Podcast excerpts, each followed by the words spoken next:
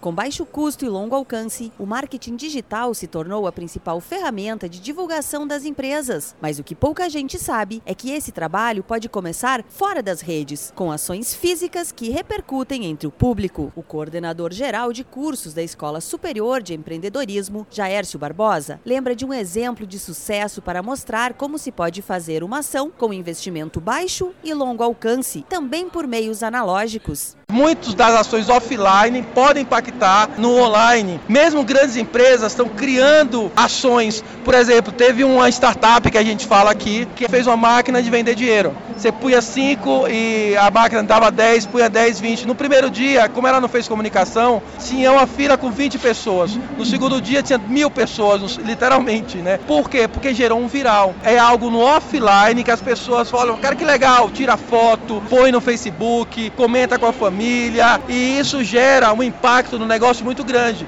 Essas e outras dicas estão no espaço da escola na Feira do Empreendedor 2019. A experiência simula o ambiente das salas de aula da faculdade, com atividades que envolvem inovação e estimulam a criatividade, usando jogos de estratégia e outras ações práticas. Jaércio antecipa um pouco mais do que os visitantes podem aprender na Feira do Empreendedor, passando pelo espaço como é que você faz vídeos que gera esse viral, né? Que gera esse impacto no negócio. E a gente viu que três coisas ajudam a fazer esses vídeos. Primeiro, vídeos que geram impacto são vídeos que desenvolvem uma conexão emocional com a pessoa. A segunda coisa é o que a gente chama de coisas reais. Antigamente tudo tinha que ser ator, tudo era planejado. No digital não tem isso, né?